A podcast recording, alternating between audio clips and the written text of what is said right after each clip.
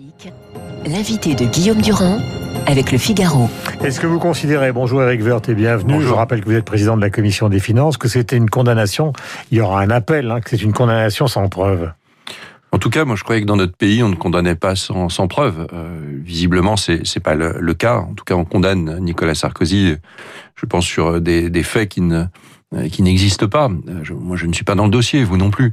Euh, Mais ce qu'on a pu en lire dans la presse, et ce procès a duré longtemps, euh, comme ce qui a pu être dit, euh, notamment par aussi les a duré avocats. hein, comme l'enquête, bien sûr, c'est euh, et y a pas que ce n'est pas uniquement dû à- aux, aux procédures euh, de la de la défense.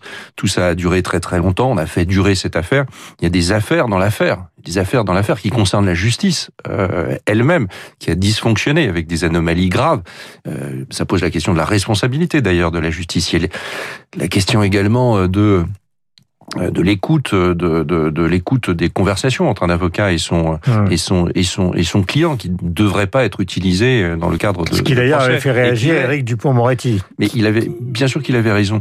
Euh, il y a un moment donné où, euh, où euh, si on veut être en démocratie, il faut aussi accepter euh, qu'il y ait des règles euh, dans, dans ce domaine-là et qu'on n'écoute pas des conversations entre un avocat et son client. Euh, je- je- et il y a une, donc une responsabilité de la justice qui doit se poser. Le président de la République le fait. Euh. En ce moment, il ne peut pas y avoir un pouvoir, puisque c'est un pouvoir, il ne peut pas y avoir un pouvoir qui n'est pas de, qui n'est pas, qui n'exerce pas la responsabilité. Oui, mais dans le jugement qui a été prononcé, le, par- le président du parquet national financier est venu spécialement, il n'a pas assisté au procès, il est venu spécialement là, euh, dans le jugement, ils disent faisceau de preuves. C'est-à-dire que pour la justice d'aujourd'hui, peut-être que c'est une évolution, l'intention est, j'allais dire, est aussi euh, coupable que la réalité des faits en matière de corruption. Si j'en crois aussi ce qu'on lit dans la presse, le parquet financier doit faire le ménage chez lui déjà avant de, avant de, de, de- de dire cela. Il, faut en tout cas beaucoup de courage euh, pour euh, pour relaxer. euh, souvent, c'est tellement plus simple de condamner, mais c'est pas la justice française. Ça. La justice française, elle doit se pencher sur les dossiers, elle doit les examiner. Hmm. Et évidemment, le doute profite toujours à l'accusé. C'est pas le cas pour Nicolas Sarkozy. Je, je ne sais pas pourquoi. Mais c'est pas c'est pas c'est pas le cas pour pour lui. Et, et je- j'en suis désolé j'en suis triste euh, d'abord pour lui et je, je lui redis mon amitié euh, totale et indéfectible. Mais je suis triste aussi pour la pour la justice. C'est un pouvoir extra, extraordinairement puissant. Il n'y a pas de démocratie sans, sans justice indépendante. Et je pense que la France a une justice indépendante.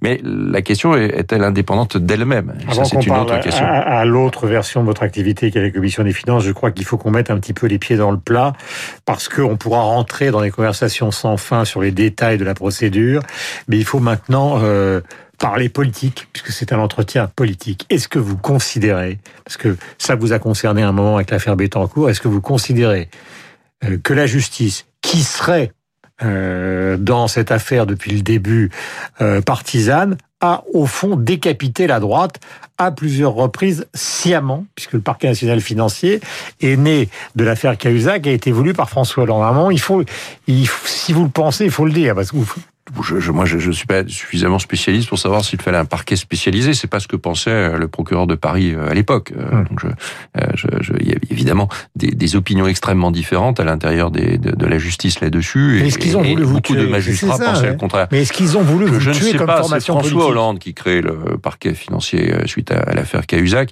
Il le crée très très vite, euh, même si la plupart des, des grands magistrats de ce pays s'y euh, s'y opposent.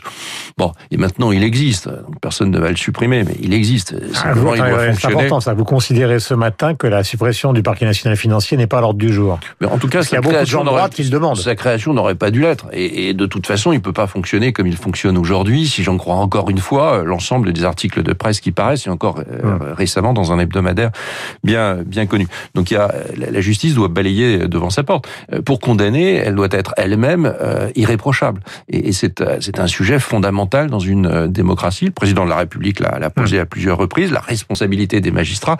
Et d'ailleurs, la justice se fourvoie euh, régulièrement puisqu'il y a des appels et, et qu'on rectifie euh, un jugement de, de problème. Donc elle a le droit de se tromper, sauf que chaque fois qu'elle se trompe, et euh, elle, elle, elle, fout en l'air la vie de quelqu'un. C'est- ça la réalité des choses. Euh, tous ceux qui, qui m'écoutent et qui nous écoutent en ce moment-là et qui ont vécu ça le savent très bien. Est-ce que vous considérez, pardonnez-moi, je reprends votre expression, que la, la vie politique de Nicolas Sarkozy est depuis hier foutue en l'air? Bah, je, je, sa vie politique était terminée. Guillaume Tabar l'a d'ailleurs très très bien dit. Il l'a dit lui-même, donc je ne veux pas surtout pas interpréter ce qu'il dit. Euh, maintenant, c'est vrai que, que, Nicolas Sarkozy est une, une, référence ou un point de repère euh, pour la pour la droite, mais pas que pour euh, pour la droite. Je, je, je voilà, l'avenir le dira. Je, n'en sais rien au fond. Tout ça est plein de rebondissements. Donc l'avenir le dira. Euh, il y a beaucoup d'autres échéances judiciaires pour Nicolas Sarkozy avant. On verra s'il y a une forme de suivisme judiciaire. On verra s'il y a une forme de suivisme judiciaire ou si on regarde les faits tels Mais si vous étiez à, sa place ce matin et parmi ses conseillers, euh, j'ai la mémoire longue. Je me souviens que vous avez contribué donc au programme économique qu'il a présenté en 2007 et à d'autres euh, aspects. Est-ce que vous lui diriez maintenant, euh, plutôt que de te calmer, de rester dans ton coin et d'assumer ce qui s'est passé, c'est pas un souhait de ma part, c'est une question. Euh, bah vas-y, euh, sors de ton cocon, présente-toi. Puisqu'ils veulent la bagarre, fais la bagarre. Est-ce que c'est ça en qu'une partie de la droite Parce que c'est semble-t-il ce que pensait il y a encore 24 heures Christian Jacob, qui est le patron des en Républicains. En tout cas, il y a beaucoup de, de enfin, il y a beaucoup de dimensions personnelles là-dedans. Je, je peux absolument pas me mettre à sa place, mais, mais il doit ne rien perdre de sa combativité, qu'il l'emploie euh, pour des raisons politiques, qu'il l'emploie évidemment sur le terrain judiciaire, qu'il l'emploie sur le terrain professionnel. Mais enfin, en tout cas, sa combativité ne doit pas être émoussée par ce type de euh, par ce type de, de coup euh, mmh. derrière la nuque qui lui a été donné mmh. euh, donné donné hier. Il est, mais il l'a dit souvent, c'est d'une grande banalité pour le dire, mais, mais c'est vrai. Il est pas il est pas au-dessus des lois. Ça, ça, va de soi et personne ne peut le penser. Mais enfin, personne n'est en dessous personne non plus. Et personne n'est en dessous. Oui, mais l'opinion publique pense que les politiques sont des gens extraordinairement protégés et préservés. C'est complètement faux. Ils sont bien plus devant la scène et, vous le savez bien, et bien plus mis en cause à, à tout moment que, que quiconque d'autre. Tout à l'heure, nous écoutions Éric Zemmour. Est-ce que vous considérez, par exemple, que la candidature d'Éric Zemmour peut intéresser une partie de la droite classique? Non, je ne le crois pas. Il y a toujours des candidatures de cette nature. Euh, je, je ne le crois pas. Je, je, je enfin, je, euh, c'est pas son métier, Éric Zemmour. C'est aussi un métier. Hein. Je, je, voudrais quand même le dire. S'occuper d'affaires publiques, c'est aussi un, un métier. C'est aussi une conviction. C'est aussi un engagement. Il a hum. une autre profession qu'il exerce avec avec talent, même si je ne suis pas toujours d'accord avec ce qu'il dit. Euh, mais enfin, en tout cas, c'est une personne de qualité, mais pas pour se présenter à l'élection présidentielle. Il faut à un moment donné resserrer les choses. C'est pas parce qu'on passe un quart d'heure euh, sur Radio Classique euh, chaque semaine ou je ne sais quoi euh, qu'on devient un bon candidat à l'élection présidentielle. N'hésite pas, Radio Classique ou je ne sais quoi. Radio Classique est une excellente, une excellente radio. mais je, Merci, je cite Radio Classique. J'aurais pu citer d'autres. Et vous, vous savez, parce que nous allons parler, des, je le disais, des questions économiques, elles sont importantes avec à la fois la dette et les propositions donc pour un nouveau livret. Mais euh, il y a cette une de Libé de la semaine dernière qui donnait l'impression que finalement on allait tout droit vers un affrontement entre Marine Le Pen et le président de la République, puisqu'une partie des électeurs de gauche disent ben maintenant le Front républicain, euh, ça ne me concerne plus. Peut-être que c'est aussi le cas d'un certain nombre d'électeurs de droite qui, voyant que les républicains n'arrivent pas à trouver un programme et n'arrivent pas à trouver un leader, vont se dire bon ben voilà notre leader c'est Marine Le Pen. Est-ce que ce sera votre cas? Euh, non, pas du tout, et, évidemment pas. Euh, Marine Le Pen fait une tentative de, de, de, de elle se recentre un peu euh, dans, dans des. Je, je, suis pas sûr que ce soit ses convictions. Et puis elle a de toute façon des équipes, donc il y a, y a, il y a aucune porosité entre le, le, Rassemblement national et les, et les Républicains. Ça fait quand même très très longtemps qu'on résiste sur cette frontière et il faut la tenir. Mais pour bien résister, il faut évidemment un bon projet. Mm-hmm dire des choses quoi. Un projet c'est de dire des choses et, et dire des choses aux Français qui les entraînent vers euh, vers le monde de, de, demain pas uniquement sur la mesure qu'il faut prendre euh, lundi prochain. Et, et, on verra si un candidat est capable de le faire. Euh, peut-être un candidat émergera-t-il de façon euh, naturelle je, je l'espère euh, en tout cas. Et j'espère que les républicains aussi apporteront suffisamment de grains à moudre euh, au projet mais de vrais grains et bien moulus pour que pour que pour qu'on soit crédible. Aujourd'hui je pense qu'on est sur ce chemin là il y a beaucoup de débats internes hein, aux républicains qu'il, sur, sur ce que nous devons incarner. Il faudra à un moment donné les trancher. Si c'est pas le parti qui les tranche elle-même, ce sera le candidat qui les tranchera.